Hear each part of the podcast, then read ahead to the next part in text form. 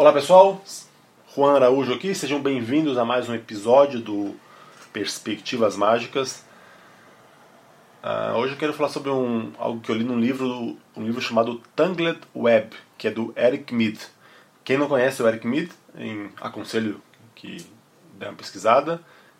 Ele tem, tem coisas dele no YouTube, tem umas apresentações que tem umas, é, uns eventos de ciência e tecnologia que ele faz apresentações. Algumas dessas estão no, no YouTube.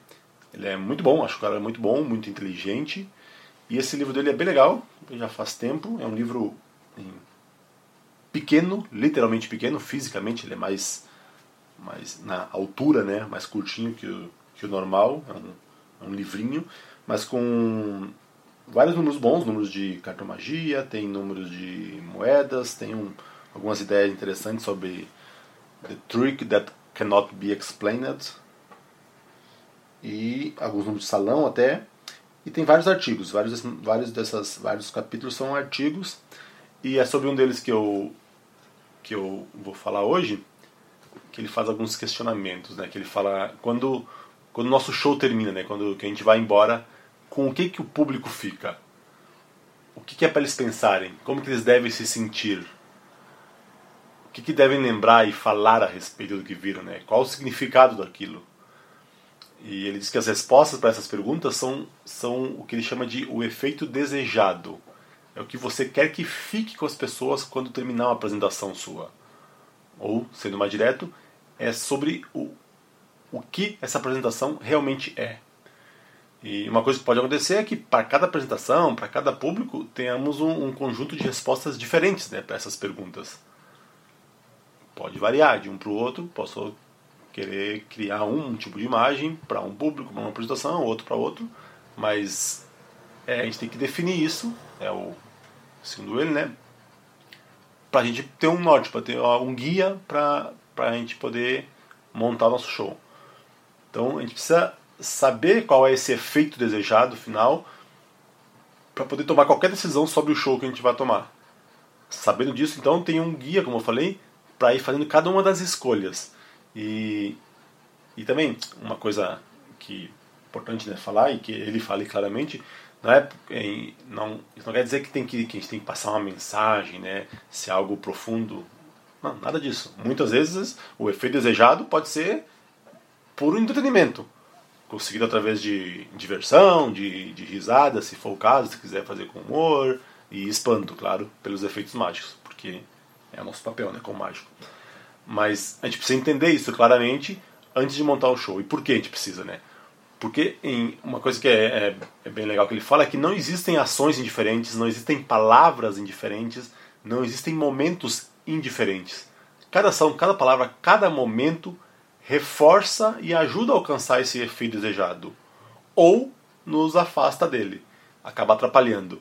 Então nada é neutro. Nada que tu faz no teu show, nenhuma palavra, nenhuma ação, nenhum gesto vai ser neutro.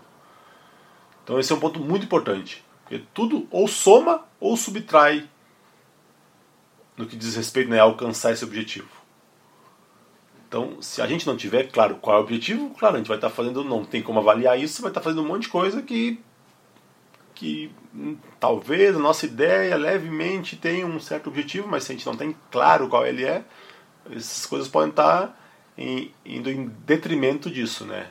Nos afastando de, de chegar onde a gente queria. Então, é, se seguimos essa ideia, né, começamos a notar que depois de responder aquelas perguntas lá do começo para o show como um todo, elas precisam também ser respondidas para cada efeito. Isso tanto para a apresentação, como até para os métodos, né, até mesmo para o handling que a gente vai usar em nossas técnicas.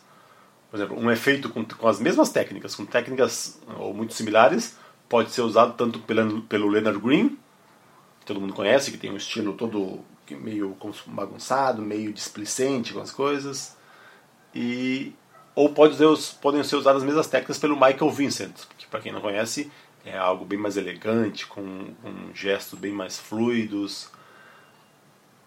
Então é isso, as mesmas técnicas podem ser usadas por essas duas pessoas, mas suas, a, a, o jeito deles fazerem isso, né, vão criar percepções totalmente diferentes nos espectadores. Então isso a gente tem que fazer pra gente, né? Que número a gente fazer, que métodos a gente vai usar.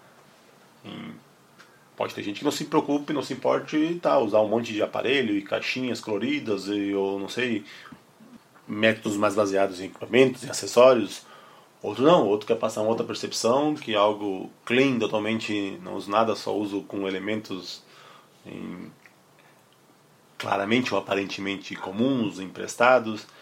Isso, isso reflete na, na percepção que as pessoas vão ter do teu show. Então, essa percepção final que tu quer que as pessoas tenham interfere em tudo. Como eu falei, números, métodos, em o manuseio, no handling mesmo de técnicas. Até mesmo também como, como eu me refiro ao que eu estou fazendo, né? Chamo o que eu estou fazendo de demonstrações, de experiências, de ilusões, sei, ou até de truque. Pode ser que muitas vezes é uma palavra que a gente prefere evitar, mas para um objetivo talvez de alguém, de, de algum, de algum, uma percepção que alguém quer criar, seja a palavra certa para ele. Então não sei, vai depender de cada caso. Mas o fato é que todas essas respostas são definidas pelo efeito geral desejado. Então, se entendermos sobre o que é nosso show, cada momento, cada número, cada transição entre números até, cada frase deve estar a serviço desse efeito geral desejado.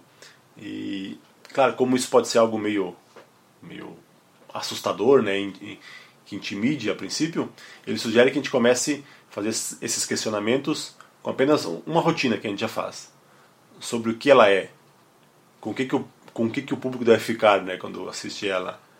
E aí depois passa a analisar cada parte dela, cada momento, e se perguntar se cada momento está contribuindo para o efeito, para esse efeito desejado.